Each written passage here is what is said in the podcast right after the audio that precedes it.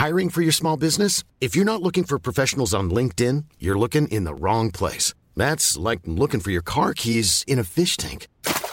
LinkedIn helps you hire professionals you can't find anywhere else, even those who aren't actively searching for a new job but might be open to the perfect role. In a given month, over 70% of LinkedIn users don't even visit other leading job sites. So start looking in the right place. With LinkedIn, you can hire professionals like a professional. Post your free job on linkedin.com slash people today. Bonjour à tous et bienvenue à l'heure des pros. Ce matin, la ville de Nantes illustre par l'exemple 30 ans de faillite de l'État, 30 ans d'impéritie de la municipalité. Pendant des années, une ZAD a existé qui luttait contre la construction de l'aéroport. L'ultra-gauche a prospéré à coups de manifestations aux grand dames des habitants, des commerçants, sans que l'État n'intervienne, terrorisé par l'idée d'un incident possible. Dans le même temps, sous l'impulsion de Jean-Marc Ayrault, maire de Nantes de 1989 à 2012, la ville est restée dans le déni. Pas de caméras de surveillance au nom de l'idéologie, peu de policiers municipaux au nom de la doctrine. Johanna Roland, élue en 2014, a prolongé cet état d'aveuglement jusqu'à très récemment installer des caméras de surveillance et augmenter le nombre de policiers municipaux. Ils sont moins de 200 à Nantes quand il y en a plus de 600 à Nice. Résultat, 30 ans de laxisme, 30 ans de lâcheté, 30 ans d'incompétence, c'est le réel qui saute aujourd'hui aux yeux des Nantais. Il n'est plus possible de sortir le soir dans cette ville, hier tranquille, sans risquer d'être agressé. Nantes où le symbole de 30 ans passé à côté de la réalité. Nantes, selon une formule utilisée ici fréquemment, Nantes qui paye toutes les factures en même temps. Il est 9h, Audrey Berthaud. Les salariés de Total Energy ont démarré une grève d'au moins trois jours et ils réclament des hausses de salaire et menacent de bloquer l'approvisionnement des stations-service en carburant. Total Energy emploie en France 35 000 salariés en comptant ses filiales. En Iran, le bilan est de plus en plus lourd. Plus de 75 personnes ont été tuées dans le pays lors de manifestations selon les ONG. Les Iraniens protestent la mort de Massa Amini, 22 ans, arrêté pour non-respect du code vestimentaire. Paris a annoncé condamner la répression violente des manifestations en Iran. Le ministère des Affaires étrangères appelle le pays à respecter ses engagements internationaux en matière de droits de l'homme. Enfin, l'ouragan Yann approche Cuba. La Floride se prépare à son arrivée. L'ouragan s'est renforcé en catégorie 3 selon le Centre national des ouragans. Il serait susceptible d'infliger des dégâts dévastateurs. Charlotte Dornelas, Nathan Dever, Vincent Hervouette, qui connaît bien la situation euh, de Nantes, qui pourra en parler puisque vous êtes nantais, Joseph Massescaron. Alors il ne s'agit pas euh, de désigner tel ou tel coupable, mais de voir un État. Il n'y a pas que Johanna Roland, il n'y a pas que Jean-Marc Ayrault, il y a l'État, il y a la municipalité, et puis il y a un climat, un état d'esprit. Et? Et puis les Nantais qui ont élu et réélu. Euh. Exactement. Les Nantais. Donc, euh, vous avez parfaitement raison. Mais la vérité, bah, elle nous saute aux yeux aujourd'hui. Si tes parents, si tes parents, tu ne laisses pas ta fille sortir seule à 15 ans, ou ta fille ou ton garçon d'ailleurs, à 15 ans, 16 ans, parce que tu te dis, ça peut mal se passer. Alors, vous le savez, ce samedi matin à Nantes, dans le quartier des Machines de Lille, une femme d'une quarantaine d'années a été violée. On va voir le sujet d'Alexis euh, Vallée. L'insécurité à Nantes, au cœur des débats, le viol d'une femme de 40 ans samedi en centre-ville a accentué l'inquiétude de cette riveraine. Je suis choquée en fait, choquée pour cette femme et, euh, et outrée et on en a ras-le-bol parce qu'on ne peut pas euh, se balader en sécurité. Moi j'ai une enfant de 14 ans, il n'est pas question qu'elle se balade toute seule à partir de 20h quoi. Ça fait peur. Si la mairie de Nantes partage l'émotion et la colère, elle tente aussi de rassurer la population. Nous sommes dans une voie d'amélioration. C'est pas parfait. La situation actuelle n'est pas satisfaisante, elle n'est pas suffisante, mais nous sommes sur une pente qui est plutôt favorable. Mais pour l'association Sécurité Nocturne Nantes, les moyens actuels ne sont pas suffisants pour faire face aux agressions. Ça empire chaque jour, chaque jour. On, se lève le matin et il y a un nouveau truc. Il faut vraiment de la présence policière, il faut des patrouilles de police municipale, il faut, faut, de la présence. Il faut de la présence, un renforcement des caméras, un renforcement de l'éclairage public. En 2021, les forces de police et de gendarmerie de Nantes ont enregistré près de 20 000 crimes, délits et actes de délinquance, une augmentation de plus de 11% par rapport à 2020. J'ai entendu Pascal Bolo qui monte au créneau et je l'ai entendu également sur RTL ce matin. Je ne veux pas dire qu'il est dans le déni. D'ailleurs, euh, Johanna Roland, elle est aux abonnés absents. Hein. elle ne prend jamais la parole, elle laisse monter son directeur de la sécurité. Elle est maire de Nantes, mais manifestement, euh, c'est pas quelque chose. elle n'est pas en première ligne sur ce sujet, ce qui en dit beaucoup d'ailleurs. Hmm. Ce qui en dit beaucoup, c'est-à-dire que vous n'en entendez jamais sur ce sujet. Elle laisse monter son directeur maire adjoint, alors que c'est le sujet central. le budget de sécurité à, Nantes, c'est 1%. 1%. Quand, quand je dis qu'on est dans le déni, 1%. Alors on va les réécouter, Pascal Bolo, un peu plus en longueur, puisque Mme Roland a décidé de ne jamais parler. La réalité, c'est que les faits de ce type sont plutôt en diminution actuellement à Nantes, au regard de ce qui s'était passé euh, dans les dernières années, où effectivement nous avons connu une augmentation très significative de ce type de, violence, de ce type de faits. Euh, le fait divers, euh, le, drame qui s'est passé ce week-end ne doit pas masquer le fait que, notamment grâce au travail conjoint et en coopération que nous menons, tant avec la police nationale qu'avec la justice. Euh, nous arrivons notamment sur ce secteur du hangar à qui est particulièrement sensible à avoir une amélioration réelle actuellement. Alors je le répète, ce n'est pas que la mairie de Nantes qui est responsable, c'est aussi l'État, il faut le dire. Mais je répète aussi que Nice est la cinquième ville de France à 600 policiers municipaux. Nantes est la sixième ville de France, donc tu peux quand même comparer ces deux villes. Et il n'y a que 200 policiers municipaux. Et les policiers municipaux ne travaillent pas le dimanche à Nantes. Donc le dimanche, c'est extraordinaire en fait, parce que quand tu rentres dans les sujets, le dimanche, c'est open bar pour les stupéfiants. C'est open bar. C'est-à-dire qu'on fait tous les trafics, il n'y a pas de policiers municipaux. Non mais c'est fascinant quand même. Ah Ils le savent en plus. Ils sont partout. Et le vendredi? Et les policiers municipaux s'arrêtent à 2 h du matin. D'accord, je veux dire la sécurité.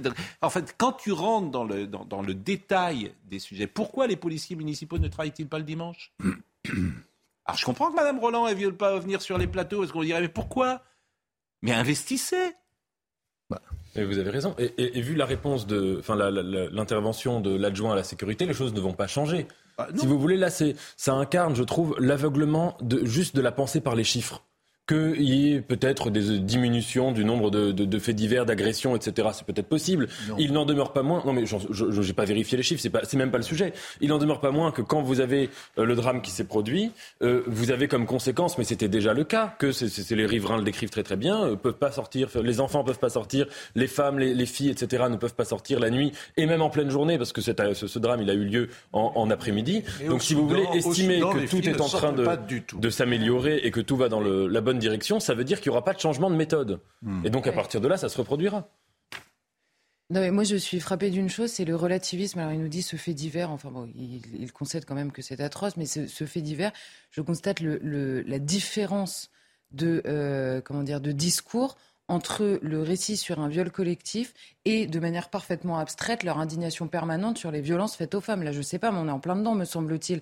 Donc, il devrait y avoir un comité interne euh, euh, à Nantes pour savoir comment régler ce problème. Et en effet, euh, Vincent Herouet souligne la question de, de, du tropisme peut-être soudanais, puisque ça revient extrêmement souvent à Nantes. Il y a évidemment, un, un problème d'immigration, c'est absolument certain. Et même d'ailleurs, ce monsieur que vous aviez eu sur ce plateau, me semble-t-il, avait parlé, avait parlé notamment de la question de l'immigration et de celle des mineurs isolés. Donc il y a évidemment une question, euh, la première question me semble-t-il, à régler. Et en effet ensuite, alors vous parlez de Nice.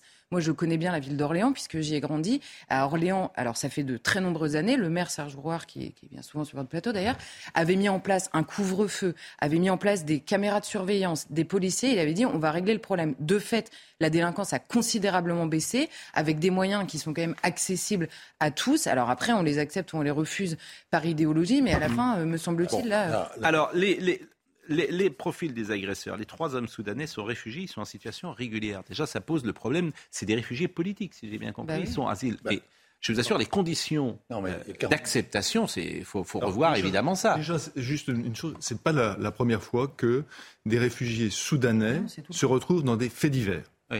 Et moi, ce qui m'intéresserait, c'est de savoir, euh, ces Soudanais, mais ils sont réfugiés politiques, d'où? Mais bien Parce que là, je parle sous le contrôle de Vincent Herouet. Parce qu'au Soudan, il y a quand même des situations où vous avez vraiment des agresseurs et des agressés au Soudan. Donc, et qu'est-ce qu'il faut il, en se France? trouve, il se trouve de quel côté? Parce que si ça se trouve, il se trouve justement du côté des agresseurs. Et c'est d'ailleurs peut-être le plus probable. Mais pourquoi on accepte ces... Pardonnez-moi de poser cette question comme ça? Parce que Soudanais, ça rime avec Nantais. Je sais pas, bah, il n'y a aucune raison. Moi, j'ai écouté M. Bolo, je ne le connais pas. Il tient à peu près le même genre de rhétorique euh, folle que les généraux au pouvoir au Soudan. Il faut l'envoyer à Khartoum en stage. Il a dû peut-être faire, au, au titre de l'amitié entre les villes, un stage à Khartoum parce que il est capable. Au Soudan, il y a eu une expérience démocratique qui a duré très peu de temps, qui a duré deux ans et qui a été, au bout du compte, noyée dans le sang. Les généraux ont repris la main et ils tiennent bien le knout et euh, les gens peuvent toujours protester, ils resteront en place. Donc, vous avez eu une république islamique qui a duré pendant X temps et ensuite vous avez eu une petite expérience démocratique qui, qui a vite tourné court. Donc, vous avez 42 millions de Soudanais qui ont tous, vu la croissance négative que connaît le pays, une bonne raison de euh, partir vers l'Égypte, de partir vers la Méditerranée et d'échouer à Nantes, euh, mineur ou pas, parce que c'est un mineur. L'un des trois Soudanais est un mineur. C'est un le mineur, procureur, un enfant de Marie. Le, le procureur mineur, a dit qu'il avait un 17 innocent. ans, donc faudrait, faudrait vérifier Oui. là aussi, parce Oui. que moi, on me dit un mineur, euh, je, on va prendre- on suis aujourd'hui, je... On lui fera une radio et on vérifiera la taille de son fémur, etc. Etc. Mais bon, au bout du compte, si vous voulez, il y a toutes sortes de bonnes raisons pour quitter le Soudan. Oui. Et vous êtes tout à fait euh, possible de vous faire euh, admettre, il y, a des, il y a des rivalités ethniques, Mm. il y a des lois civiles qui sont abominables, l'homosexualité est, est passible à peine de mort au Soudan, comme dans beaucoup de pays d'Afrique. Mm. Sauf qu'il y a 42 millions de Soudanais, il n'y a que 200 000 Nantais, donc euh, ils vont être un- vite, assez Non, vite mais- submergés. Quoi. Alors, je voudrais qu'on soit avec euh, Guillaume Toutin, qui est euh, co-président de Sécurité Nocturne. Bonjour, Monsieur Toutin, c'est bien ça? Bonjour Monsieur. Bon, quand je dis que vous n'êtes pas un ami euh, de la municipalité, c'est le moins qu'on puisse dire, puisque euh, comme vous portez la voix euh, des commerçants, bah, effectivement, vous êtes persona non grata dans la ville. Mais c'est vrai qu'on on a ce sentiment d'une ville qui a complètement basculé. Alors, on a donné la, parole l'autre jour à, à Monsieur Bolo. Mais est-ce que vous pouvez nous dire euh, concrètement euh, si la police municipale est, présente, euh, si vous avez le sentiment d'être protégé et si vous-même ou vos clients peuvent évoluer classiquement, normalement dans la ville? Alors nos, clients, nos clients, même nous, les commerçants, le- les, les riverains, se sentent pas en sécurité. Quand on voit le dimanche, le dimanche, pas de police municipale à Nantes. Euh, la preuve, un dimanche soir, un, serveur d'un bar nantais sur la place du Bouffet hein, se fait prendre à partie par un client qui a été refusé d'être servi, revient avec une arme, deux balles dans le chargeur et se fait menacer, euh, euh, avec cette arme. S'il y avait eu une police municipale 7 jours sur 7, 24 heures sur 24, comme on le demande depuis deux ans et demi de- depuis la création de l'association, peut-être que ça ne serait pas arrivé. Euh, quand on entend Monsieur Bolo qui déclare qu'on n'a jamais eu un été aussi calme à Nantes et quand on entend également que hier soir hein, sur un plateau télé, il dit que euh, Nantes n'est pas catastrophique euh, et que nous, les commerçants, nous appellent et euh, ont peur de rentrer chez eux. Les, riverains ont peur de rentrer chez eux. On a une riveraine euh, que, vos collègues journalistes est passé voir encore hier. Elle habite juste au-dessus de la Micaline. On ne sait plus quoi lui répondre. On ne sait plus quoi lui répondre. Elle s'appelle Victoire, on va l'entendre dans un instant. Je voudrais qu'on réécoute un deuxième passage de Pascal Bolo, parce qu'effectivement, on a ce sentiment que le déni est toujours en place. Le fait est que nous sommes dans une voie d'amélioration. C'est pas parfait. La situation actuelle n'est pas satisfaisante, elle n'est pas suffisante, mais nous sommes sur une pente qui est plutôt favorable. Alors je le dis avec prudence, parce qu'il suffit d'un fait divers pour que, évidemment, euh, l'impression qui est donnée euh, ne soit pas celle-là. Mais la réalité statistique, elle est quand même plutôt à l'amélioration. En revanche, ce qu'on note à cette rentrée, il faut le dire très clairement, c'est que euh, la violence est de plus en plus présente.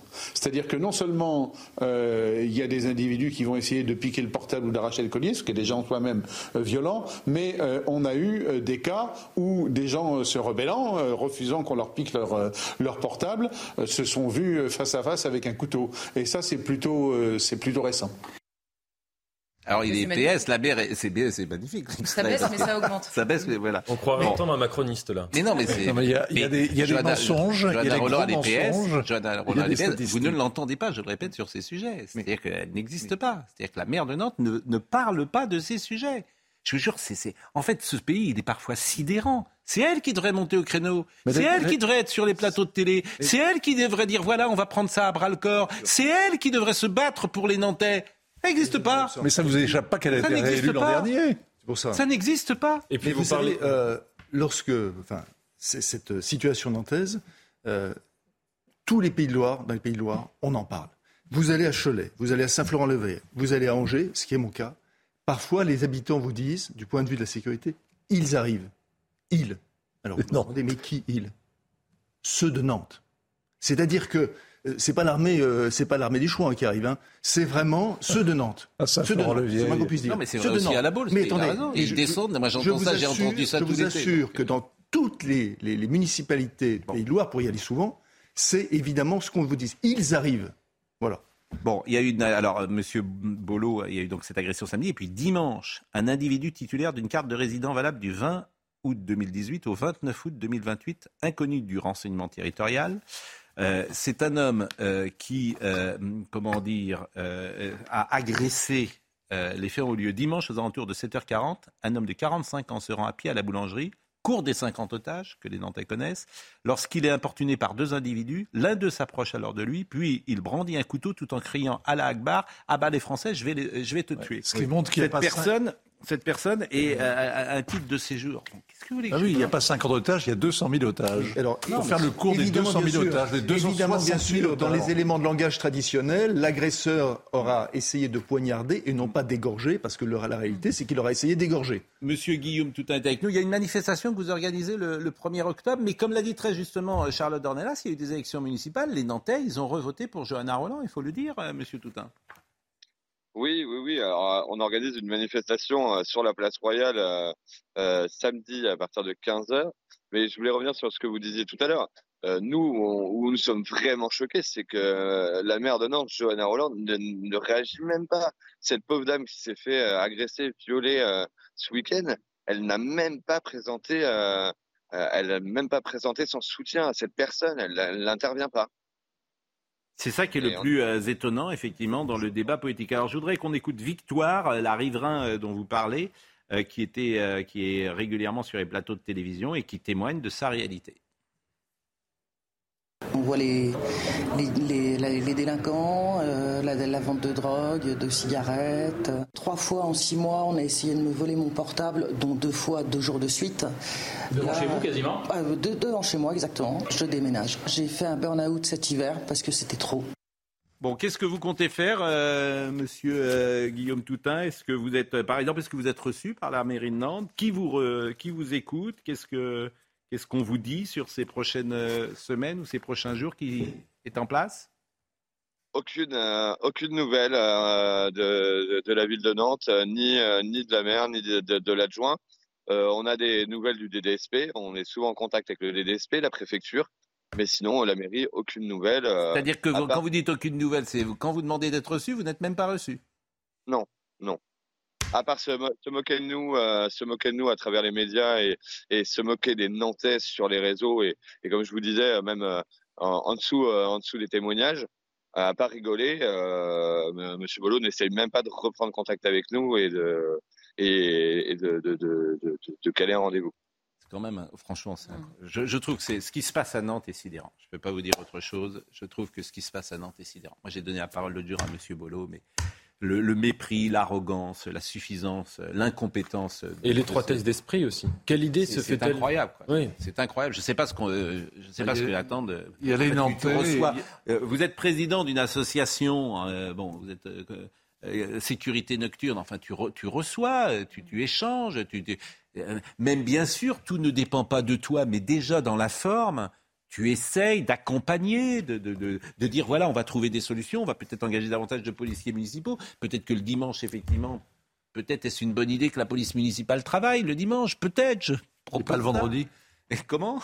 Et pas le vendredi. Non, mais vous souriez parce que vous êtes toujours ironique, mais je vous assure. Mais non, mais les Nantais, parce que vous avez des Nantais qui sont dans une grande souffrance, et puis vous avez beaucoup de Nanteurs. Vous avez un, un élu qui fait des phrases, avec euh, un sens de la dialectique assez remarquable. Vous avez une presse locale qui va, qui monte jamais au créneau. Alors, une fois, j'ai dit ça. Alors le lendemain, j'ai eu des papiers dans West France Nantes, etc.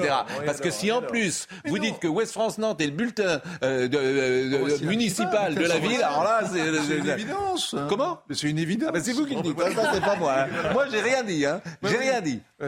Bon. Non, mais moi, ce que j'aime bien, c'est je viens de dire chez vous, est-ce qu'on fait le tour de Nantes, le cours des 50 otages, la place Royale, la place oui. On se sent chez, à la maison.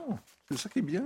Non, mais c'est vrai que. C'est vous qui en parlez, mais bon, on ne savait pas la En fait, ces sujets-là, mais c'est aussi pour les journalistes, ces sujets-là, ça n'existe pas. Parce que vous allez faire le jeu du Front National.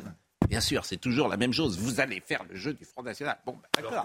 Que là, clairement, ceux qui font le jeu du Front National, oui, ce sont même les, euh, des, élus qui estiment que la sécurité n'est pas une question, est une question politicienne qui, ne concernerait pas la gauche, alors que c'est absolument faux. La sécurité est une question politique neutre que tout le monde doit, doit gérer et régler. Bon, je salue nos confrères quand même euh, de West France Nantes, qu'on aime euh, bien quand même. Ce sont des confrères. Amis, parmi eux. Ce sont des confrères. ils m'aiment bien notamment. J'ai eu. des consoeurs. Ils ont régulièrement parlé de moi. Euh, il y a quelques années. je salue Monsieur Toutin, sauf s'il veut ajouter quelque chose, Monsieur Toutin sur ce sujet. Ben, on va le suivre, hein, mais euh, et, je lance une invitation à Johanna Roland. Hein. Si Johanna Roland souhaite venir dans un débat contradictoire sur euh, ce plateau, vraiment, euh, voilà. Si elle souhaite prendre la parole sur ce sujet, c'est vrai que c'est étonnant qu'elle ne la prenne pas non plus. voilà. Dans une association, je l'ai dit devant les commerçants, elle a dit en, le 25 ou le 26 août, l'été s'est bien passé. Bon, qu'est-ce que vous voulez que je vous dise? Ça s'appelle le déni. Merci, monsieur Toutin. Merci à vous, bon courage. Merci euh, beaucoup. Voilà ce qu'on pouvait dire sur ce sujet. Autre sujet du jour qui va nous intéresser, c'est l'affaire Bayou. Alors, elle est très intéressante, l'affaire Bayou, bien sûr, puisqu'elle est de notre époque, d'une certaine manière. Il y a un concentré de. Oui. Ah oui. Ah oui, oui, c'est un concentré, mais si ça pouvait justement nous aider à mettre quelques barrières pour l'époque. Euh, parce qu'on va défendre M. Bayou, ça va être euh, étonnant d'une certaine manière. Il y a plusieurs choses, c'est-à-dire que depuis. On va se retrouver dans une position de le défendre. Mais non, mais c'est très intéressant parce que depuis des années, on se bat contre cette idéologie, euh, c'est-à-dire le, comment dire l'étendue de, de, la politisation de la vie privée d'une part et ce, ce slogan absolument ridicule "On vous croit", qui n'a aucune nuance, aucune limite sans penser que, que ce soit un homme ou une femme, les gens sont capables de mensonges, les gens sont capables de bassesse, ça existe aussi. Et on se bat contre ça précisément parce que, parce que ça, ça, provoque un monde atroce. Donc je suis capable de faire la différence entre Julien Bayou, l'homme politique avec qui je ne suis pas d'accord, Julien Bayou, euh, peut-être le, le, goujat dans la vie privée, j'en sais absolument rien, et Julien Bayou qui est aujourd'hui victime d'un procès qu'on ne peut pas décemment euh, trouver euh, réjouissant. C'est absolument impossible. Bah écoutez, on va peut-être euh, en parler euh, après la pause, comme ça on pourra euh, ouvrir entièrement ce, chapitre. Donc restez avec nous. Qu'est-ce que vous regardez, monsieur Hervouet? J'éteins la sonnerie de ce téléphone. La sonnerie Parce qu'il y a des tas de Nantais qui appellent. Non, il y a des tas de Nantais. Vous allez vous faire, franchement, que vous allez, avoir des, suites à ce que vous avez dit, hein, cher Rapi, hein, croyez-moi, parce que là, hein, ça, ça, ça, Les Soudanais sont des Nantais comme les autres. Il va falloir que vous mettiez ça dans le crâne. bon, euh, je crois que la, garde à vue est, prolongée hein, pour ces deux hommes. Euh, on peut imaginer quand même qu'ils seront euh, incarcérés. Ils risquent d'ailleurs une peine. Bien ils ne pas reconduits à la frontière. Oui. Ils sont écroués, hein, d'ailleurs, me dit Marie. Oui, bah oui, que dites-vous? Mais ils ne seront pas reconduits à la frontière. Non. Non, ben non puisque ils vont a priori être jugés en France. Oui. Ah oui? Mais après? bah, après, c'est dans euh, viol, tu sors pas tout de suite. oui, mais après... Il va se passer bah, dans 10 ans, dans 15 ans, euh, on verra. mais, l'important, c'est qu'il soit déjà en dehors de la société, mhm. me semble-t-il. L'urgence. Mm. L'urgence, effectivement. Euh, la pause et nous revenons dans une seconde.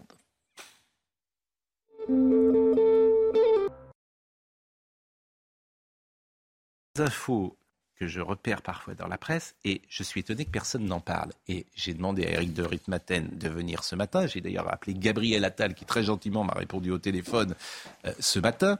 Euh, alors qu'Audrey Berthaud est en train d'arriver, qu'il est 9h28, donc elle va patienter encore deux minutes. mais j'ai appris, mais franchement j'ai failli tomber de ma chaise. Je ne peux pas vous dire ça.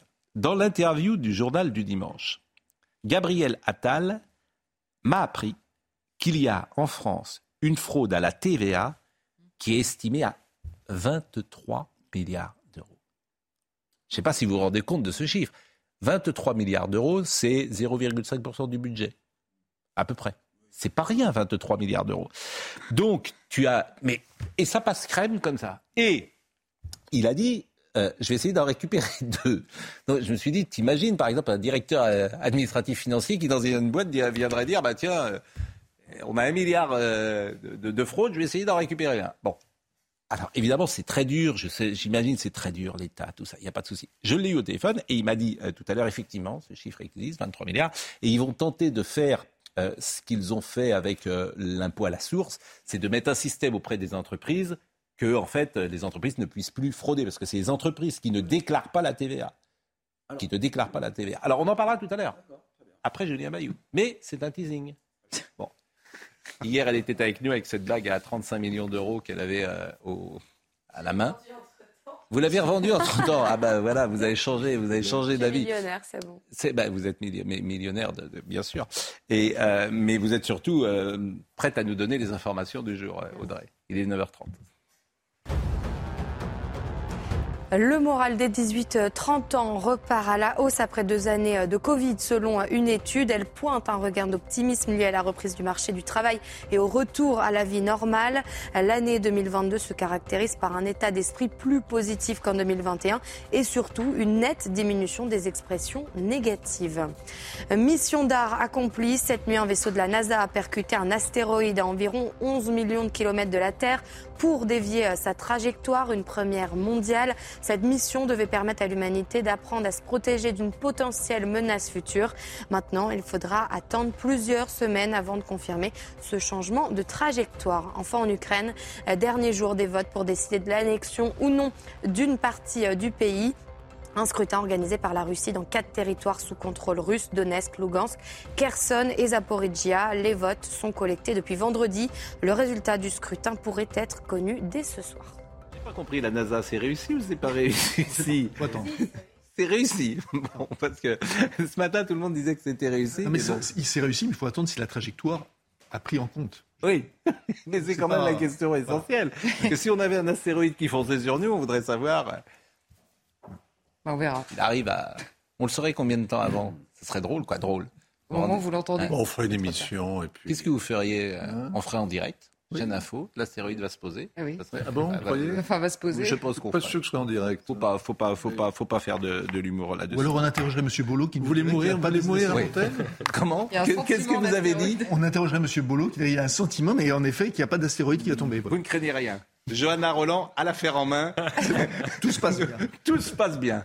Il n'y a, a, pas de souci.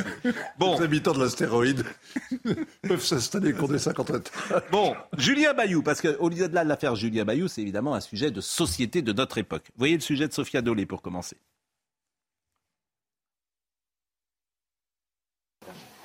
Par la voix de son avocate, Julien Bayou dénonce d'abord l'opacité de la procédure lancée par la cellule d'enquête sur les violences sexuelles et sexistes du parti Europe Écologie Les Verts. La cellule, autosaisie de l'affaire depuis le 30 juin dernier suite à un mail de l'ex-compagne du député, n'aurait à ce jour toujours pas auditionné Julien Bayou. À quatre reprises, Julien Bayou a demandé par écrit à être auditionné devant cette cellule, ce qui lui a été purement et simplement refusé. Il est délibérément tenu dans l'ignorance des faits qui lui sont reprochés et des accusations portées à son encontre. Le député dénonce également l'instrumentalisation de la lutte contre les violences sexistes et sexuelles à des fins politiques. Personne n'ignore que le congrès des écologistes se tient en fin d'année. L'ambition politicienne ne saurait justifier toutes les croisades. La vie privée ne peut être rendue publique que si elle recèle des comportements pénalement sanctionné, sauf à prendre le risque de sombrer dans l'arbitraire. Julien Bayou dit avoir démissionné pour pouvoir se défendre plus librement. Il s'exprimera personnellement dans les prochains jours. Donc euh, là, en fait, on est au-delà du procès stalinien puisqu'il n'y a plus de procès. Donc on a gagné une étape. Donc c'est tout à fait euh, sidérant. Est-ce que vous voulez écouter en longueur euh, le rappel des faits par l'avocate? Parce qu'aujourd'hui, on est dans une sorte de déballage. Madame Dosé, elle a parlé hier. Vous verrez, vous allez écouter, ça dure deux minutes, mais c'est extraordinaire. De, bien sûr, c'est stupéfiant d'entendre ce que vous allez entendre à l'instant. Julien Bayou s'est séparé de sa compagne dans le courant du mois de novembre 2021. Et cette décision fut très difficile. Il avait conscience de la fragilité psychologique de sa compagne que Sandrine Rousseau a choisi de rendre publique lors de l'émission C'est à vous. se sont succédés des épisodes de tension, de pression, de chantage, ainsi que des menaces et des moments plus apaisés, au cours desquels celle-ci lui a porté tout soutien, notamment durant la campagne législative. Le 30 juin 2022, l'ex-compagne de Julien Bayou lui a adressé un message pour lui proposer de garder la maison qu'ils avaient euh, acquise ensemble et maison qu'elle occupe euh, encore aujourd'hui. Nous sommes donc le 30 juin 2022. Deux heures plus tard, elle transmettait à la famille et aux amis de Julien Bayou, à Sandrine Rousseau et à la cellule de signalement d'Europe Écologie Les Verts un mail qualifiant son ancien compagnon de manipulateur lâche, je la cite, hein, et évoquant son, intention, je cite toujours, de mourir pour protéger les autres. Fin de citation. Vers 22 heures, elle prévenait Julien Bayou qu'elle avait absorbé des médicaments. Euh, il alerta aussitôt les pompiers, qui semblaient déjà avoir été informés de la situation d'ailleurs, et elle fut rapidement prise en charge et hospitalisée. Quelques jours plus tard, le 4 juillet, elle envoyait à Julien Bayou un courriel menaçant et haineux. Inquiète-toi, je vais revenir et en force. Dans ce courriel, elle l'assure de sa volonté de le mettre, je cite, hors d'état de nuire, et elle lui prédit, je cite toujours, une chute douloureuse. Le courriel se termine par ces mots Ta mère te vomit d'où elle est. Je vous rappelle que la mère de Julien Bayou est décédée lorsqu'il avait 5 ans à peine. Quel déballage Non mais quel déballage d'un côté, d'un côté ou de l'autre ça, ça devient. Euh, Charles là, c'est pas du côté de Julien Bayou pour le C'est-à-dire que oui, mais c'est euh, morbide. C'est, euh, voilà. Je pense qu'on n'a pas. Bah, en même temps, c'est son avocat qui rapporte ça. Bien sûr. Non, mais je, j'entends bien. Bah, et pourquoi mais oui, et, pour cause, puisque Madame Rousseau, en effet, a commencé, je veux dire, à, ouvrir la, cette, boîte, de Pandore.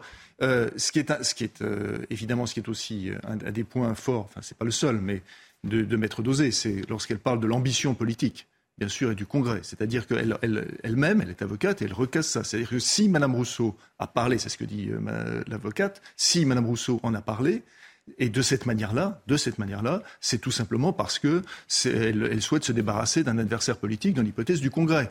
Donc, franchement, euh, quand, j'entends ça, et puis quand je vois à côté la manière dont se déroule, pardonnez-moi, hein, mais le congrès du Rassemblement national, je me dis que quand même, je ne sais pas, mais bah, je sais pas, il devrait prendre Madame Rousseau qui n'avait jamais accepté que Yannick Jadot soit euh, désigné et qui n'a eu de cesse de lui pourrir, pardonnez-moi de cette expression, sa campagne présidentielle. À un moment donné, Donc elle a un rapport avec la, démocratie euh, particulière. À un moment donné, on est de bonne foi, on pouvait se demander si c'était pas Mme Rousseau qui était investie par les, par les Verts. Bien sûr. Hein. Même si M. Jadot a aussi demandé à ce que M. Bayou démissionne. Donc il était solidaire de Mme Rousseau. Bah, deux remarques. Ouais, D'abord, c'est insupportable, je suis d'accord avec vous. On n'a pas, pas envie d'entendre ça, même si là, évidemment, c'est de la, de la défense. Hein, je ne mets pas les choses sur le même plan, mais on n'a pas envie d'entendre ça. L'intime et le politique, c'est totalement différent, premièrement. Deuxièmement, passer l'indignation ou la stupeur, pourquoi c'est possible? Pourquoi une telle situation est possible? Quelles sont les conditions de possibilité de, ça? Et à mon avis, c'est qu'il y a un grand flou sur comment on gère des accusations envers une personne publique depuis MeToo. Ça, c'est en fait l'impensé majeur de MeToo. MeToo est né d'un diagnostic qui était juste, qui était de dire que les violences sexuelles ou conjugales, la justice s'en occupait très mal, parce que ça durait très longtemps, parce que souvent les plaintes n'étaient pas prises au sérieux, etc. Et euh, progressivement, ce qu'on est en train de voir, c'est qu'il y a des justices alternatives qui ne sont donc pas des justices et qui font, si vous voulez, fi de certains principes essentiels de l'état de droit qui devraient être défendus par tout le monde d'ailleurs, mais en particulier par tous les partis de gauche. Et c'est ça qui est très problématique. On en parlait hier, M. Gonadel disait quelque chose de très juste. Tant que quelqu'un n'est pas mis en examen, en fait, on devrait même pas, son nom ne devrait pas pouvoir sortir dans la presse. Parce que. Il faut peut-être faut une loi. Hein. Mais peut-être qu'il faut réfléchir à ça. Dans le temps d'ailleurs, euh, quand tu portais plainte, tu n'avais pas le droit de le dire. Hmm. Aujourd'hui, tu portes plainte et tu le dis. Euh, tu étais sanctionné. Ce que dit Nathan, cette justice parallèle, pardon, c'est ni plus ni moins qu'une charia. C'est-à-dire, je suis désolé, mais Europe Écologiste Les Verts. Ah, bah, attendez, quand on, quand on, fait, pardonnez-moi, quand on fait, non, non, non, non, non, non, quand on fait, que nous je choisis, je prends ce terme et je vais le garder exprès. C'est-à-dire, je, je suis désolé, quand on fait, quand on choisit une justice parallèle autre que l'état de droit sur lequel nous vivons, c'est une charia. Alors, moi, je, vais, je, vais, je vais rajouter un truc, c'est que on est, euh, il y a un grand, il y avait un grand progrès du droit qu'avaient imposé euh, les, tribunaux de l'Inquisition. Mm. Euh, L'Inquisition, c'est un progrès du droit parce que la défense a soudain le droit à un avocat. Il y a un avocat de la défense. C'est-à-dire qu'ils ont le droit, face à l'accusation qui les incrimine de sorcellerie ou autre chose, euh, de se défendre et quelqu'un vient plaider pour eux. C'était le progrès du droit que représentait l'Inquisition, ce qu'on a du mal en général à imaginer. Là, avec l'écoféminisme, on découvre un truc qui est quand même formidable, c'est que la libération de la parole, c'est le droit à la calomnie, à la diffamation, à l'insinuation, il n'y a plus de procès. Ne pas, c'est pas ah. l'écoféminisme. en tout cas, l'écoféminisme qui Madame Rousseau chez les Verts et par les femmes, chez les, par une femme qui l'incarne. Non, mais c'est Madame Rousseau. Mais il y a, y a indulgence. C'est écoféministe qui parle de sorcières et de défense des sorcières n'a de cesse que d'instituer une chasse aux sorcières. Oui, mais il y a une indulgence pour Madame Rousseau comme il y a une indulgence pour Madame euh, pour Monsieur Mélenchon. C'est ça qui. On vous croit. Bravo. Non, mais il y a une. Il y a une indulgence. Je vous répète. En fait, personne n'ose attaquer Madame Rousseau. Parce que, euh, ben parce que chacun a peur du retour du boomerang. Parce que si vous attaquez Madame Rousseau, euh, c'est plus facile d'attaquer Marine Le Pen, bien évidemment, comme toujours d'ailleurs. bon. Allez-y, Charlotte. Oui, le problème, c'est qu'il y a une contradiction interne.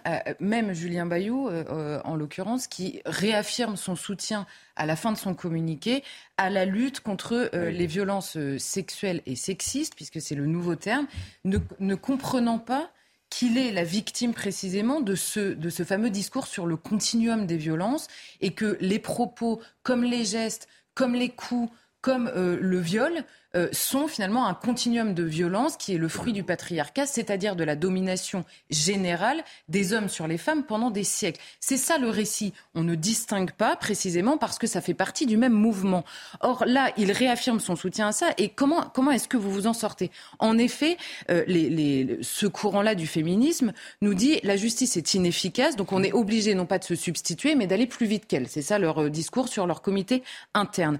Or, pourquoi est-ce que la justice n'y arrive pas, la police et la justice. Un, parce qu'il y avait un manque de moyens qui est en train d'être corrigé, et c'est très bien, un manque de prise au sérieux, sans doute, de certaines histoires. Mais également parce que en général, tout ce genre de faits se commettent précisément dans la vie privée, sans témoin. Donc c'est compliqué parce que dans un système avec une justice contradictoire qui offre des droits à la défense, vous ne pouvez pas condamner sans preuve. Alors moi je veux bien qu'on fasse chambouler tout ça. Et comment répondent les féministes? Eh bien puisque ça se passe dans la vie privée et qu'en effet il n'y a pas de témoin, alors au lieu de chercher des preuves, on va faire beaucoup plus simple. On vous croit les femmes auront toujours raison. Ce sera la réponse à des siècles de domination. Voilà la rhétorique. Donc c'est beaucoup plus simple. On n'a pas besoin de la justice puisque les femmes auront toujours raison. Et souvenez-vous de cette phrase que rapportait Tahabouaf dans la bouche de Clémentine Autain. Écoute, c'est peut-être injuste, mais tu payes peut-être pour les autres. Mais ça fait des siècles qu'on est dominés, nous les femmes. Donc tu payes peut-être pour les autres, mais c'est comme ça. Et eh ben, c'est ce qu'on appelle une révolution. La révolution finit par dévorer ses enfants.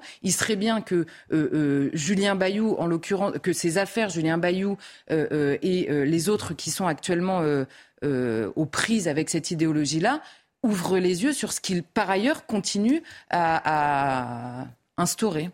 On va finir cette séquence avec ce que disait Michel Onfray hier sur Madame Rousseau. Je pense que c'est le triomphe de Sandrine Rousseau, cette histoire, Julien Bayou. Et, et c'est ça qui est terrible. C'est-à-dire que ce n'est pas le triomphe de la justice parce que on peut parler de la gifle, etc. Moi, je pense que de toute façon, c'est injustifiable, quoi qu'il arrive, même la circonstance, l'occasion, etc. Mais c'est que la dénonciation se fait par Sandrine Rousseau, qui nous explique, parce qu'on n'a pas entendu cette, dame, on ne sait pas ce qui se passe. Euh, elle a juste dit ça, et puis elle obtient ça. C'est-à-dire c'est le tribunal révolutionnaire médiatique en lieu et place du tribunal réel. C'est pour ça que, Jacques, je ne suis pas d'accord avec l'idée qu'il faudrait une juridiction d'exception. Il faudrait juste que la juridiction qui existe actuellement se saisisse de ce genre d'affaires. Oui. Non mais, pardon de dire ça, il y a un certain nombre d'entreprises en France, je ne vais pas les citer, qui œuvrent à accueillir les femmes qui sont victimes de violences. Mm. Elles font un travail absolument formidable. Elles en parlent peu. Et euh, elles, aident, elles aident ces femmes qui sont dans le dénouement le plus, le plus complet. Et eh bien, je suis désolé, ces entreprises en France ont fait plus pour les femmes que ne font les écologistes aujourd'hui par ailleurs, par ailleurs un, Dernier mot. petit mot à la différence. Et après, on parle des 23 milliards de M. La différence avec l'histoire de Quatennens où le parquet a ouvert une enquête précisément parce mm. que désormais ils le font même sur une main courante, surtout quand elle est rendue publique, etc. Bon, passons sur cette affaire-là. Là, en l'occurrence, Sandrine Rousseau dit elle-même, il n'y a rien de répréhensible pénalement. Est-ce qu'on veut vraiment, par ailleurs, que des histoires d'amour qui se finissent mal soient gérées dans les tribunaux? Parce que moi, je veux bien que la justice fasse son travail, mais là, est-ce que c'est vraiment le rôle même de la justice? Je ne crois pas. Les 23 milliards de M. Ritmaten. Ça, c'est vraiment euh, intéressant. Parce que, au-delà, là, là ce n'est pas un débat droite-gauche. En fait, la réforme de l'État, c'est un vrai sujet. Et euh, ça devrait être la priorité de tous ceux qui gouvernent. Bon, fraude sociale, euh, on parle parfois fraude sociale, alors on parle parfois de l'argent qui quitte la France. Euh, ça, c'est pas de la fraude sociale, c'est de la fraude. L'évasion fiscale. L'évasion fiscale. Et pour des raisons idéologiques, cette évasion fiscale est souvent montrée du doigt. elle existe, bien évidemment. Mais là, on est sur la fraude sociale dont on ne connaît pas évidemment le montant. Mais là, c'est le ministre, et c'est pour ça que ça m'a étonné, dans le journal du dimanche, qui a parlé, euh, selon l'INSEE, la fraude à la TVA nous coûte 23 milliards d'euros par an. Le chiffre est hallucinant. Donc c'est des entreprises, nous sommes d'accord, qui ne déclarent pas leur TVA. Mm, voilà, la TVA, quand vous facturez, vous facturez avec 20% de TVA. La TVA, vous la recevez et vous devez la rendre. Ça. Nous sommes d'accord. Mais vous pouvez ne pas la rendre, et à ce moment-là, c'est du pénal d'ailleurs. Hein, euh, puisque cet argent vient dans votre caisse. C'est ça le piège. C'est-à-dire qu'il ne faudrait pas qu'il vienne dans votre caisse. Il faudrait que ce soit comme le euh, prélèvement à la source, que vous ne touchiez jamais cet argent. Mais ça ne concerne pas que les grandes entreprises ou PME dont vous faites allusion. C'est aussi souvent des, entrepreneurs comme vous et moi. Si vous avez des sociétés que vous facturez pour une raison ou pour une autre, bah, vous devez vous reverser cette TVA. Vrai que moi, si vous avez un comptable sérieux, ça se fait. Et ce que je voulais vous montrer d'abord, c'est juste trois chiffres. Je ne vais pas vous embêter avec trop de chiffres, mais regardez ces trois chiffres. Vous avez TVA, 160 milliards d'euros. Ça, c'est ce que ça rapporte en France. Vous avez vu le poids de la TVA en France. Il apparaît le chiffre, vous le voyez, bon. 160 milliards. On rappelle le budget de la France, parce qu'on est noyé dans les chiffres. C'est quoi le budget de la France? Ah bah, C'est 380 milliards. C'est 300, 380 milliards de budget. Donc euh, la TVA, c'est la moitié du budget? C'est ce que ça, c'est ce que ça. Ça rapporte quasiment la moitié du budget. je ne parle pas des dépenses. Hein, c'est la, TVA, c'est ce que ça rapporte. Ensuite, vous avez, Voyons le chiffre. Gardons-le, gardons-le, Marine, parce, que, c'est intéressant. Ce qu'on est perdu. budget, c'est le plus et c'est le moins. Voilà. TVA 160. Bon. Vous avez ensuite impôt sur les sociétés. 82 milliards. Ça, c'est la, vous voyez la différence. Hein. On dit toujours les sociétés, ça rapporte. Et l'impôt sur le revenu, c'est-à-dire les Français soumis. C'est autant que ça, l'impôt sur le revenu, 77 milliards. 77 milliards. Moi, ça me paraît pas énorme. Vous savez qu'il y a presque 60% des Français euh, qui ne payent pas aujourd'hui, qui ne sont pas soumis, en tout cas, à l'impôt sur le revenu. Bon, ils payent la TVA. Donc, moi, ce qui m'a étonné, c'est que Gabriel Attal, que j'ai eu, je le répète au téléphone tout à l'heure, et euh, parce que je ne comprenais pas euh, ce chiffre, il m'a dit que l'Italie avait mis en place une manière de récupérer de l'argent. Ils ont récupéré 2 milliards. Oui. Ça. Alors, un système, mais l'idéal, ce serait effectivement que cet argent n'entre jamais dans la caisse, si j'ose dire, euh, de, des entreprises. Mais alors, je ne sais pas comment c'est possible, et que ce soit une sorte de prélèvement, parce que, en fait, l'argent, tu le rends, mais tu enlèves aussi la TVA que tu as touchée. Et, c'est pour ça que tu fais une différence entre la TVA que tu sers et le... plus frais. Quand vous avez une entreprise quand vous avez une entreprise, mais quand vous avez une entreprise, écoutez, soyez gentil, vous, pas, faites pas votre courrier. Vous déduisez vos frais. C'est-à-dire que beaucoup d'entreprises Exactement. là-dessus. C'est-à-dire une, une, grosse entreprise hmm. va bien sûr payer la TVA quand elle hmm. achète, mais quand elle vend, si vous voulez. Hmm. Mais euh, ensuite, euh, elle va déduire ses propres frais. Bien sûr. Et elle a intérêt à plus elle fera de frais, plus, bien entendu, bien évidemment. allégera sa note finale qui se fait en impôt sur euh, les sociétés. Mais ce que je voulais vous dire, là, je ne vais pas être trop trop long, c'est le problème aujourd'hui qui se pose en France, c'est en fait le développement du commerce électronique. Et là, c'est pour ça peut-être que le gouvernement commence à s'alarmer. Je regardais juste un chiffre. Vous avez 98% des vendeurs en ligne qui ne sont pas immatriculés à la TVA. C'est-à-dire qu'en fait, il y a tellement de transactions sur Internet. Vous, avez, vous savez combien il y a eu de transactions sur Internet l'an dernier en France? Vous en avez eu 2 milliards. 2 milliards d'achats, de ventes, d'achats, de ventes. Et donc, Face à ça, il y a plein de TVA, de montants de TVA qui échappent complètement, qui ne sont pas reversés. Ça, c'est la raison numéro un. La vente en ligne, je pense, c'est vraiment le calvaire donc pour, pour l'État, parce qu'on n'arrive pas à le contrôler. Quand vous achetez à l'étranger, par exemple, la TVA n'est pas reversée. Il y a aussi la complexité du système de TVA européen, avec les différences de taux considérables. Si, si une entreprise française achète à la Belgique, eh ben, elle ne va pas payer sa TVA. Hmm. Vous comprenez? Donc après, si, si, elle réimporte ses produits avec... Euh, c'est complexe la TVA, mais si un peu complexe, mais ce qui est important, c'est de, de, Il y a mille raisons voilà. Marine me dit elle est perdue. Elle est perdue. Ben mais non, mais parce que si elle va par exemple boire un, verre euh, de, de soda, elle va payer 5% de TVA. Si, si, elle achète une bière, ça sera, si je ne me trompe, 20%. Donc vous avez vu les différences de taux. Donc il y a une perdition totale. Si vous consommez sur place, Moi, je pense que face à la complexité, les entreprises se perdent complètement. Il y en a beaucoup qui. Mais c'est pas vraiment le sujet. Le sujet, c'est qu'il y a 23 milliards. Bon, en tout cas, euh, merci pour euh, ces précisions. On va recevoir d'ailleurs euh, tout à l'heure Dimitri Pavlenko parce qu'on va parler argent. Combien ça va nous, nous coûter Les retraites, ça arrive visiblement, mais alors on ne sait pas à quelle sauce on va être mangé. Parce Écoutez, j'écoutais ce matin. Madame Borne disait. Madame Borne disait. ce matin Monsieur Attal. Oui. Et il disait que ça se ferait avant juillet 2023. Euh, il a confirmé la date. avant juillet 2023. Ça, c'est bien. Est-ce que ce sera dans le budget, euh, inclus dans le budget de la sécurité sociale ou pas? Euh, Et puis, on parle plus de la retraite à points. Hein, euh, moi, je dis simplement que on parle toujours de la retraite euh, du public, hein, cette retraite de la sécurité sociale qu'on appelle mm. la Caisse nationale d'assurance vieillesse. Mais en fait, on parle jamais de la retraite privée, qui est Agir Arco. Vous savez, quand vous êtes cadre, quand vous mais Agir Arco, c'est bénéficiaire. C'est complémentaire. Elle est bénéficiaire. C'est ça qui est fou. Et elle, sera, et elle est à point. Mais le, privé va payer pour le public. Et ça, le privé va payer pour le public. C'est-à-dire que le, privé est en excédent de je ne sais combien. Bah là, ils vont faire 20 milliards d'excédents cette année. 20 milliards d'excédents, le privé.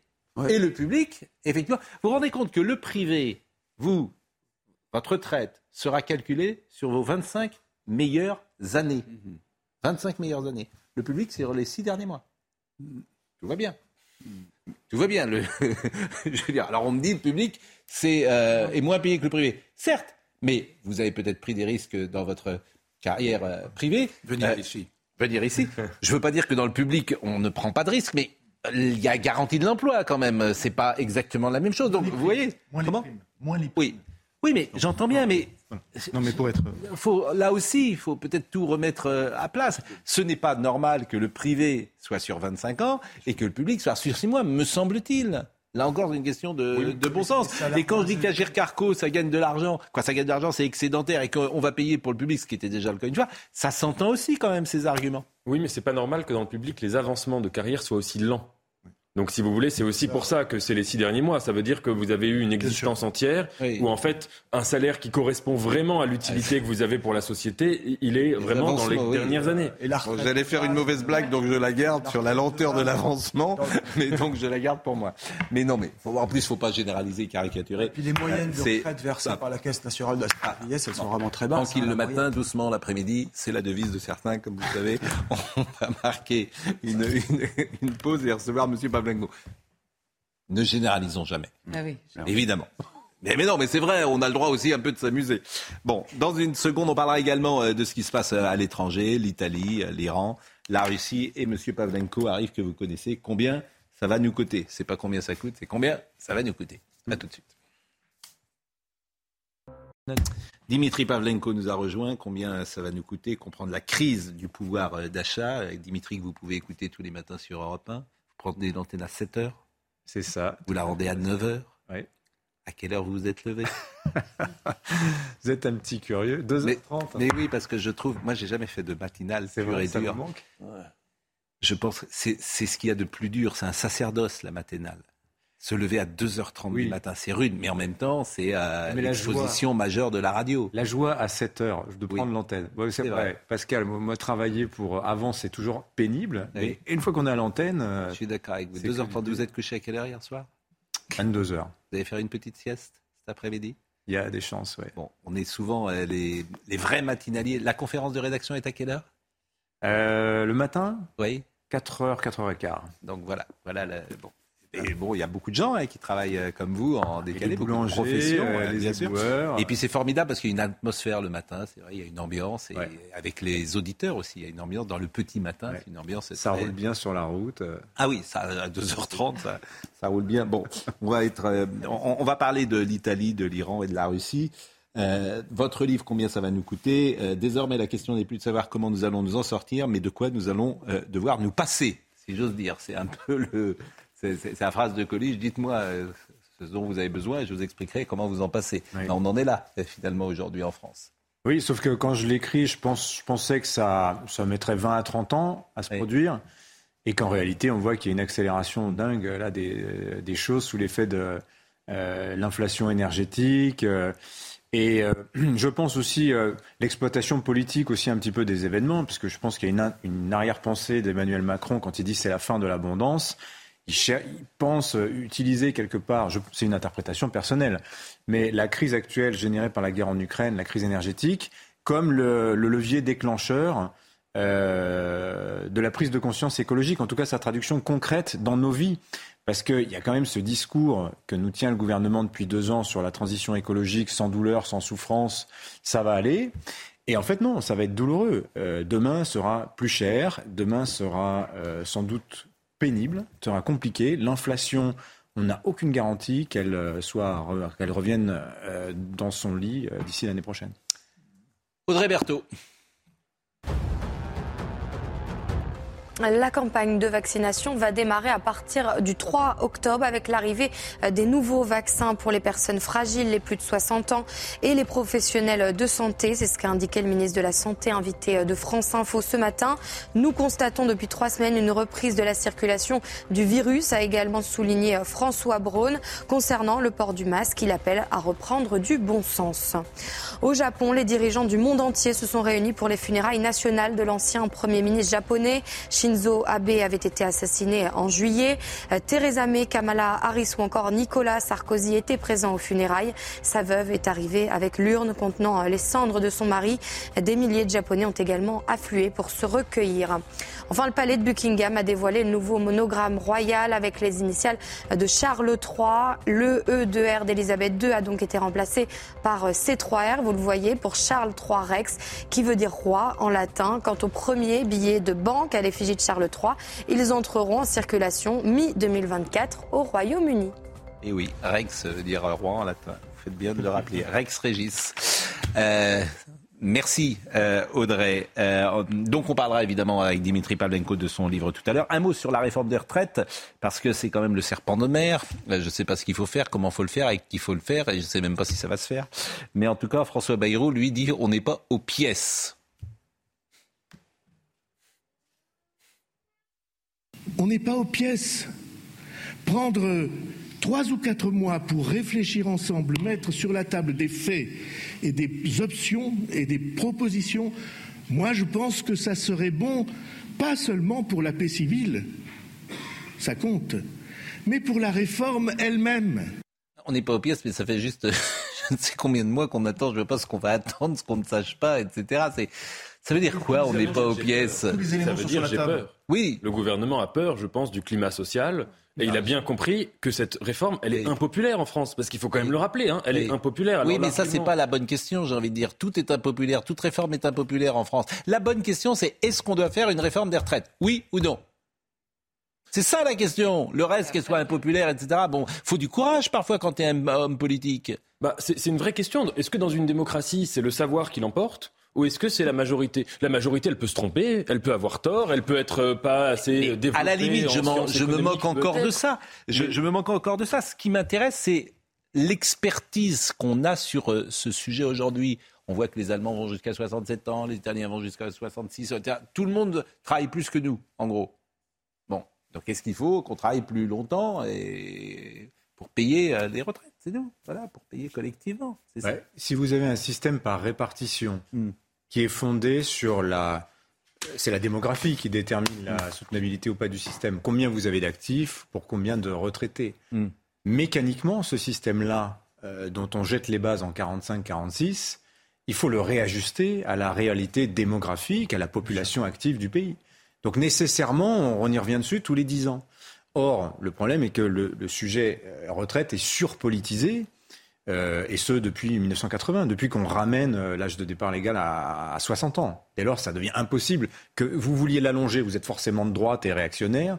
Vous voulez réduire, vous êtes forcément de gauche et progressiste. Répondez à ma question. Est-ce qu'on est en danger si on ne fait pas la réforme ah bah, alors, Très intéressant parce que moi, je lis le rapport du corps et j'ai pas l'impression que ce soit comme la Bible, c'est-à-dire un sujet sur lequel on puisse livrer à des interprétations euh, diverses et variées. Moi, quand je lis le rapport du corps, j'entends que là, cette année-là, on est en excédent, mais c'est une exception et que si vous regardez les 15 prochaines années, le système devient déficitaire. Mais le, privé, le privé excédentaire, on l'a dit tout à l'heure. Non, mais vous avez le régime de base, c'est celui-là dont on parle, c'est celui-là qu'on entend réformer. Donc celui-là, il est euh, effectivement le régime de base, il, est déficitaire. Il, est condamné au déficit. Mm. Et vous avez des syndicats comme la CFDT qui vous disent oui, mais 10 milliards par an, c'est rien. 10 euh, milliards par an, c'est rien, pardonnez-moi, c'est un demi-point de PIB. Moi, je considère pas que ce soit rien. Donc qu'est-ce qu'il faut faire selon vous? Bah alors, euh, la question c'est quelle réforme on fait? Alors, reporter à 65 ans, On sait que c'est compliqué parce qu'il y a beaucoup de gens qui ne sont pas certains d'avoir le carburant suffisant pour aller jusqu'à la ligne d'arrivée.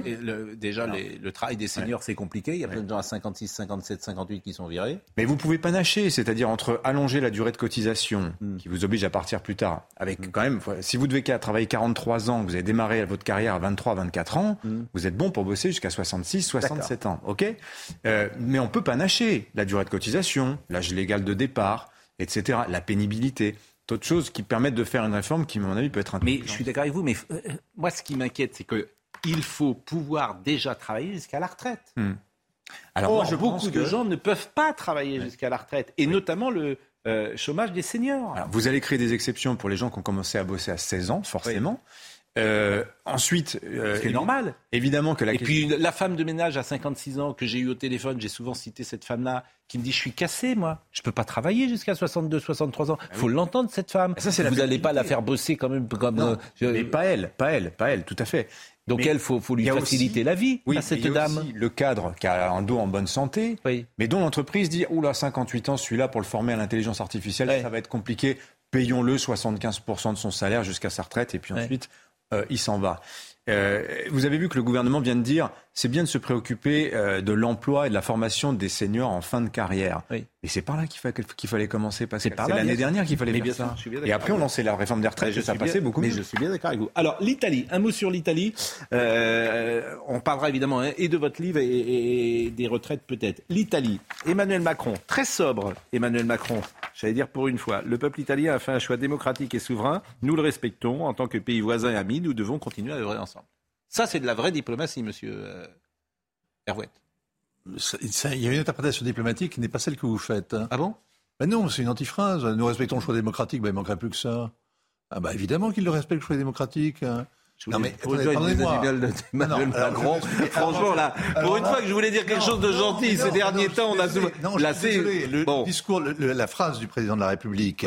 Doublée de celle de Mme Borne, mettant en garde les Italiens et le nouveau gouvernement. mais Mme Borne, ce c'est pas M. Macron. Non, mais les premiers ministres, ça vous a pas échappé, c'est le chef du gouvernement. Oui. Je veux dire, vient de Paris euh, aux oreilles des Italiens, non pas des remontrances, parce que c'est trop tard, mais des mises en garde, une alerte. Mm prenez le discours que, par exemple, qu'émet Washington avec euh, son secrétaire d'État qui dit euh, Je suis pressé de, vous rencontrer pour que nous ah travaillions ensemble.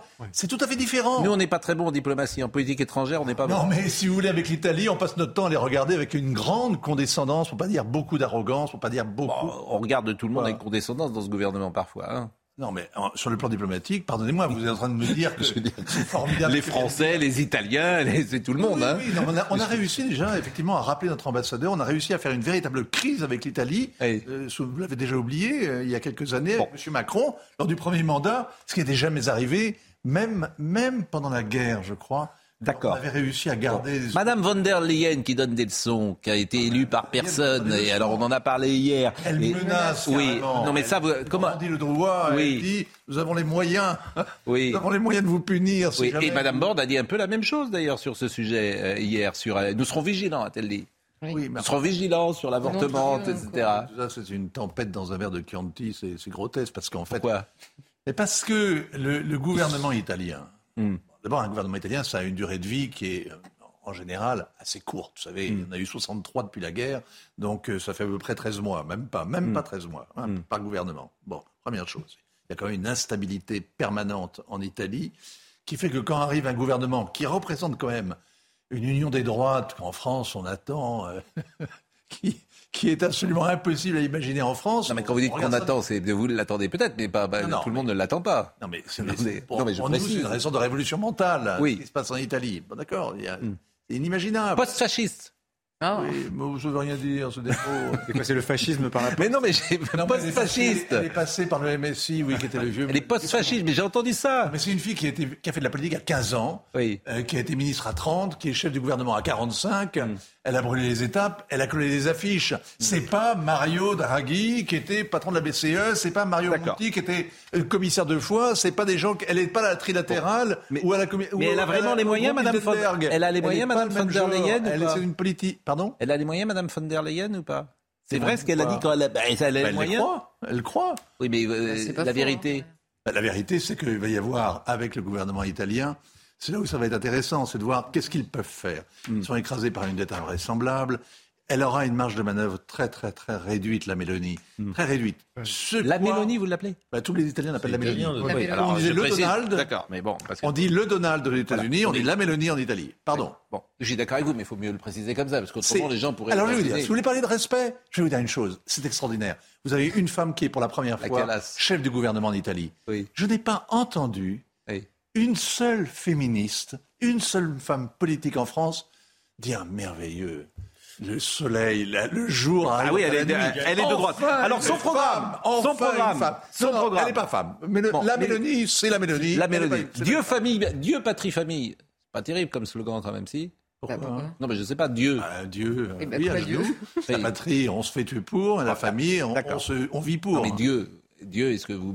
Bah, God Save the Queen, vous trouviez ça formidable ah bon, C'est pas parce que Travail, Famille, Patrie a été salopé par un, gouvernement de collabo que euh, était une, que la devise n'est pas belle en soi. D'accord. Bon, elle, elle, elle, alors, portée. son programme, ça m'intéresse. Elle est opposée au mariage des couples homosexuels. Elle avait scandé oui à la famille naturelle, non au lobby LGBT. Elle est dit oui à l'identité sexuelle, non à l'idéologie du genre. Elle veut gérer l'immigration dans son pays. En matière d'économie, elle est très libérale. Hein il y a des gens qui sont indignés qu'elle euh, elle veuille sortir euh, des toxicomanes et des mmh. alcooliques euh, de leur dépendance par le sport. Il y a des gens qui ont vu que c'était, voilà, renoué avec les pires dérives du fascisme à l'époque. Mais vous la qualifieriez comment post-fasciste, fasciste, ultra-conservateur. pardonnez-moi, mais j'attendrai pour la juger. Ah mais et pour la réduire à un adjectif, j'attendrai de la voir à l'œuvre. Son programme. Je regarde les gens. Son programme. Les gens, pardonnez-moi, c'est comme sur la diplomatie. je regarde les gens à l'œuvre. Son programme. C'est une pragmatique. Alors le programme, il est, euh, il est assez flou. Euh, non mais pardon, elle est pro-business, mais elle est contre les privatisations. Elle est, il y, a, comme ça pas mal de choses. Il y a pas mal d'ambiguïté. Elle est souverainiste, mais elle est pour plus d'intégration politique euh, et donc plus de délégation de souveraineté à, Bruxelles. Elle est, il y a pas mal de flou et en plus il y a un équipage qui est qui tirera sans doute à Uadia. On verra sur les mais sur le point important, d'accord. Le point important, oui. c'est sur l'histoire des migrants. On va voir ce qu'elle va faire, parce qu'elle dit qu'elle va respecter tous les engagements européens, mais en même temps, les points blocus de la Méditerranée des bateaux qui arrivent. L'Union européenne. là, on va voir comment elle va se débrouiller. L'Union européenne, de toute façon, n'a pas de politique migratoire. C'est ce qu'on voit aussi, et c'est ce que conteste le Danemark, d'autres pays, la Pologne, etc. Il y a un truc qui est en genèse. La, question, la question qui est euh, en gestation plutôt. La question de Pascal Pro, c'est évidemment euh, fasciste, euh, post-fasciste. Ou non, mais elle ne l'est pas. Évidemment, elle ne l'est pas. Il y a eu des documents de, de extrêmement sérieux de comparaison de programmes qui ont été faits par la Fondation euh, politique de Régnier qui, qui, montre que clairement elle ne l'est pas.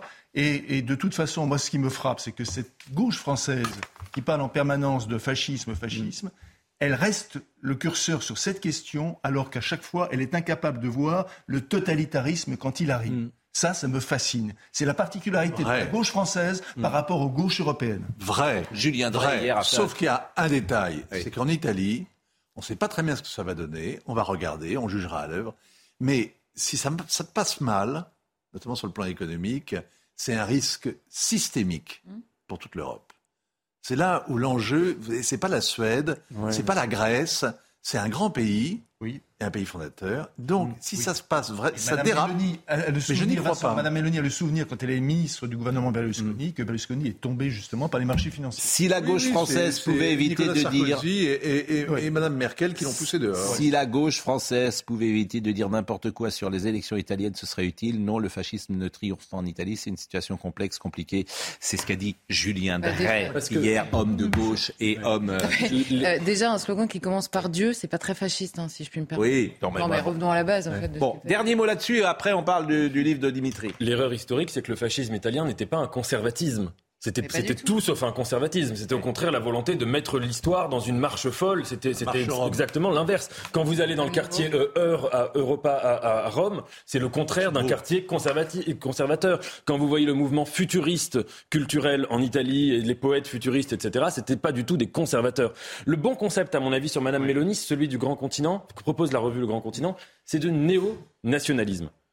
Moi, j'aurais tendance à dire pour ma part que je trouve que c'est un programme qui est régressiste, ça c'est subjectif, mais le bon concept en sciences politiques, c'est ça. Et c'est pas du tout euh, fascisme, c'est pas la même chose. Alors ce serait génial si on arrêtait de faire des néo, des postes comme néolibéralisme, parce que ça, franchement, euh, à chaque fois, c'est, on, est combien, dans le, on est dans le. Voilà. Combien ça va nous coûter? J'aurais voulu qu'on parle de l'Iran, de la Russie, je ne sais pas si on aura le temps tout à l'heure. L'Iran, vous en avez beaucoup parlé la semaine dernière de manière très remarquable d'ailleurs, à tel point la Russie qui est le, sujet. La Russie, la Russie. La Russie avec les Russes. Qui ne... Pourquoi Non, non, non, non. c'est incompréhensible que le FSB c'est-à-dire les services secrets russes, révèlent comme ça à la face du monde que 261 000 Russes en cinq jours se sont enfuis. Ah ben justement, on va en écouter quelques-uns. Si vous voulez, c'est une info, c'est une véritable info parce que on se demande qu'est-ce qui leur prend de dire ça. Est-ce que la déstabilisation du régime a commencé. est en cours? Ah. On est vraiment dans un moment très étrange. Écoutez quelques personnes qui sont à la frontière de la Finlande, effectivement, des Russes qui fuient le pays. Bien sûr, nous aimerions attendre ici jusqu'à ce que les choses soient en ordre en Russie. Personne ne veut aller à la guerre. J'aimerais attendre ici dans une belle et bonne Finlande. Je ne veux pas, parce que très probablement, ils veulent forcer les gens à se battre. Je ne veux pas me battre pour Poutine. Je ne veux pas mourir jeune. Je pense que cela a pris environ une heure du côté russe et peut-être 15 minutes du côté finlandais. Oui, mais justement, euh, là, les, Finlandais ont, fait, ont, donné des chiffres. Hein. Ils disaient qu'il y avait entre 15 18 000, je crois, sur la semaine écoulée, 18 000 Russes qui, étaient passés de l'autre côté, qui ont fait en quelque sorte défection, qui n'avaient pas envie de se retrouver conscrits. Ce sont des réservistes qui, euh, effectivement, refusent d'aller à l'abattoir. Mais ça, on en pense qu'on en veut. Euh, ils sont sans doute des citadins. Mais 18 000 en Finlande, ça ne fait pas 261 000 je veux dire, la révélation par les services d'un chiffre aussi important, d'une telle hémorragie, qui est peut-être gonflée, laisse penser qu'il y a à l'intérieur du Kremlin, je ne suis pas criminologue, je n'en sais rien, mais qu'il y a des guerres de clans entre, d'un côté, le crime organisé que représente bien M. Evgeny euh, euh, Prigogine, le, patron de Wagner, d'autres les services, de l'autre euh, l'armée. Il y a, il se, passe quelque chose visiblement très curieux. Et si, on, rajoute euh, les comités des maires et l'importance des comités des maires de soldats, dont les images apparaissent. Qui la première organisation euh, civile en, Russie et qui commence déjà à, ressortir et ce que ça signifie, ça c'est. Oui, il se passe, il se passe un truc. Bon, le livre de Dimitri Plavenko, combien ça va nous coûter? Alors, moi j'ai lu, mais c'est très économique bah, évidemment, ce papier. Mais je me demande si euh, vous ne manquez pas un rapport à euh, la pauvreté aujourd'hui qui a changé. Je m'explique. Il y a toujours eu des gens qui ont été en très grande difficulté économique dans les années 60-70. Mais ils ne savaient pas comment les riches vivaient. Ce qui change tout aujourd'hui, c'est que tu sais comment les autres vivent. Et tu n'acceptes plus ton cas. Et ce rapport à, j'allais dire, la pauvreté ou à la difficulté de vivre, me semble-t-il, change les choses. Et les change fondamentalement. C'est-à-dire que j'ai le sentiment qu'au cœur, ces prochaines années, l'argent sera au cœur précisément de la société. Parce que tu n'acceptes plus, quoi qu'il arrive, de gagner 1500 euros par mois. Tu dis, mais c'est insupportable, qu'est-ce que j'ai fait au bon Dieu? Hmm. On me dit que je suis peut-être moins intelligent, moins brillant que d'autres, moins, moins ceci, moins cela, etc. Mais je ne mérite pas de traverser la vie en troisième classe quand d'autres vont dans des beaux hôtels, quand d'autres vont euh, dans des, euh, euh, j'allais dire dans des clubs de, vacances, quand d'autres ont des belles voitures, quand d'autres, je n'accepte plus ça. Oui, mais alors, comme, moi, ma réflexion continue. Hein. Mm. Je pourrais continuer à écrire des chapitres. Il y a des choses qui me sont apparues très claires, en fait, après avoir terminé le livre. Et ce que vous dites, Pascal, me paraît très important. Il y a un très beau texte de Philippe Diribarne ce matin dans les colonnes du Figaro. Il explique un truc intéressant. Il dit vous savez, vous avez dans des mécanismes de redistribution visibles dans la société. Le RSA, les allocations chômage, euh, la prime d'activité, ce genre de choses. Et puis, vous aviez des mécanismes de redistribution invisibles qui étaient, par exemple, la tolérance qu'on avait dans les années 50, 60, 70 dans les grandes entreprises françaises, dans les administrations, à avoir pléthore de gens qui servaient à pas grand-chose, en fait. Hein. Et on, acceptait cette part d'inefficacité du système, euh, mais qui avait une forte utilité sociale. C'est-à-dire que tous ces métiers euh, un peu inutiles. Et on pense par exemple euh, celui qui qui va qui, qui, qui, cirait vos chaussures dans le métro, par exemple. Apporter une identité sociale aux gens. très importante. Mm. Même si on, la vie n'était pas, la vie était chiche, on avait cette identité sociale. Bah, c'est vrai que le dogme de la performance qui s'est imposé à nous depuis une quarantaine d'années, bah, a d'un coup euh, rendu. Il n'y a pas que le dogme, il y a savoir comment les autres vivent, je le répète. Non, mais sans doute, Pascal, ça c'est vrai. Et c'est fondamental. Moi, je suis une chaîne là sur les réseaux sociaux qui s'appelle The Trillionaire Life. Je vois des montres à 3 millions d'euros. Oui, mais c'est Avant, tu ne savais pas. On a tous des témoignages de gens qui disent, qui étaient nés dans les années 30, 40, 50. Chez nous, on n'était pas très riches. Mais d'abord, ils disent, on s'en rendait pas compte. Mhm. On n'en souffrait pas.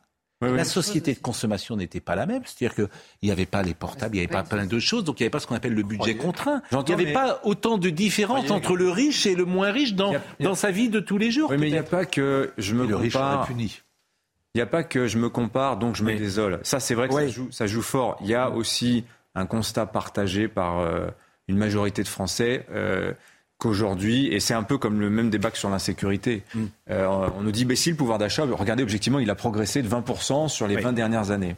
Mm. Et statistiquement, c'est vrai, c'est fondé. Vous prenez le revenu brut disponible, bah vous prenez les prix, bah, votre pouvoir d'achat. Est-ce qu'on vit mieux ah, Je veux dire, Aujourd'hui, vous avez 70 ans, vous mhm. êtes protégé par la société quand même. Dans le temps, vous terminiez chez vos parents. Bien souvent, dans les années 40, 50, 60, il n'y avait pas de retraite, il n'y avait pas de protection sociale. Donc le paradoxe, c'est qu'on a l'impression qu'il y a plus de systèmes d'amortissement aujourd'hui, que la société, d'une certaine manière, a un pouvoir d'achat euh, plus important, mais que les gens vivent plus mal. Mais pourquoi, Pascal? Alors, justement, c'est ce que j'essaie d'expliquer dans ah oui.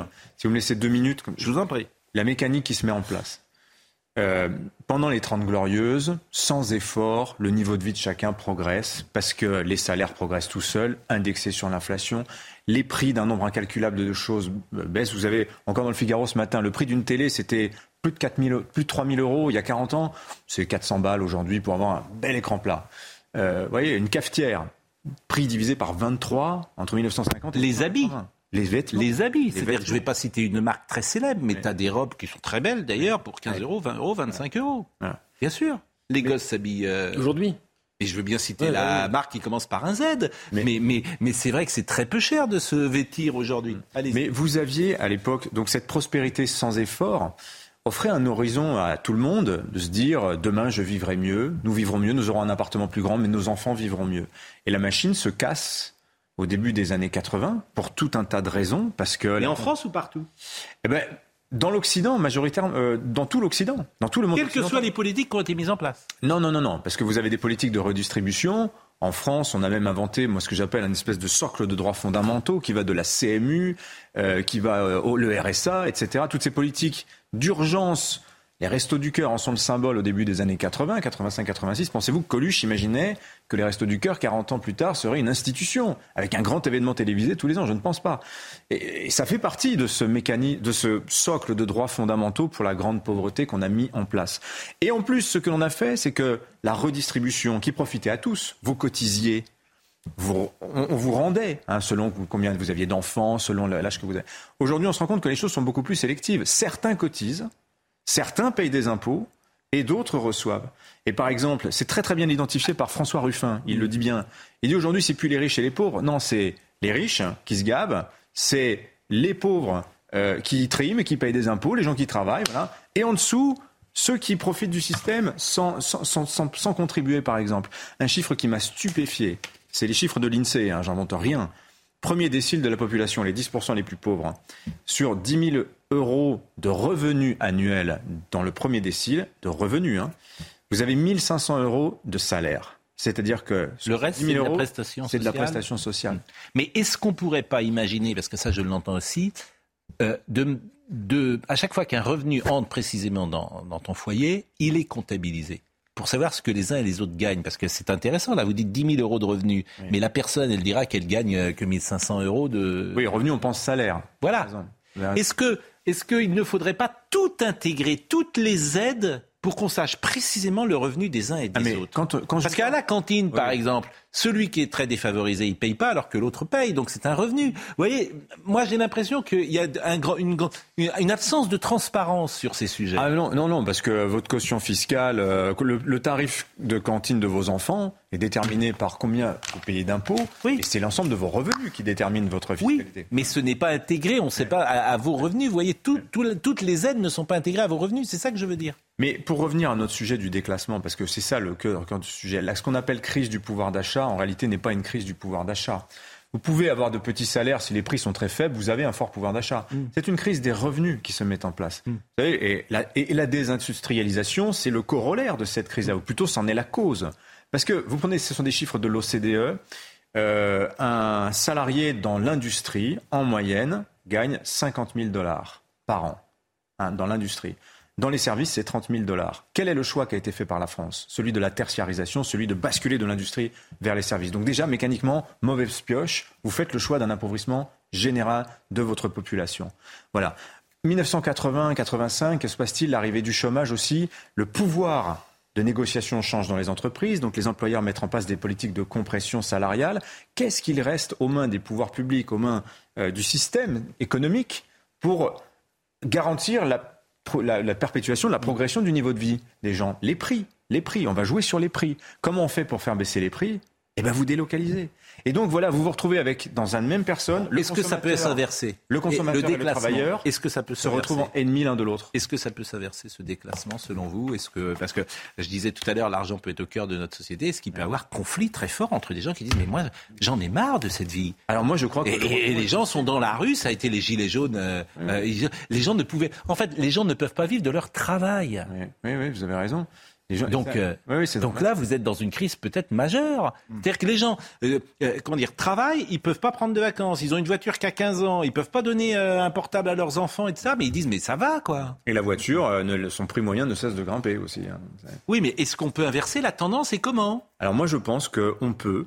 Je pense que parce que prenez les Allemands par exemple. Les Allemands entrent dans les années 2000 avec la réunification sur les bras, ça déclenche en eux une espèce de truc psychologique très très fort où ils se retrouvent dans les dispositions d'esprit de la sortie de la Seconde Guerre mondiale. Il faut un miracle économique pour que ça réussisse. Et nous allons consentir des efforts collectifs très très forts. Ce sont les réformes Schröder où on accepte une réduction des allocations de chômage. Voilà. Mais en France, c'est pas possible. et 20 ans plus tard, que se passe-t-il Pascal, il profite de cette prospérité. Mais en France, c'est pas possible. Moi, je vais vous dire. Alors, non, mais la question est, Pascal, quel est, moi je pense fondamentalement que quel est l'événement, quelle est la crise qui déclenchera chez les Français le sursaut nécessaire pour renouer avec cette prospérité. Je vais vous citer un exemple tout simple sur le chômage, quand je passe mon temps à dire qu'il faut changer le logiciel. Euh, demain, quelqu'un arrive et dire on ouvrira les droits au chômage pour celui qui vient de travailler sur les trois dernières années sans discontinuer, hmm. pour qu'il n'y ait plus d'aller-retour. Autrement, vous n'aurez pas le droit au chômage. Vous bossez quatre mois, vous partez au chômage, vous bossez quatre mois, vous partez. Vous aurez zéro.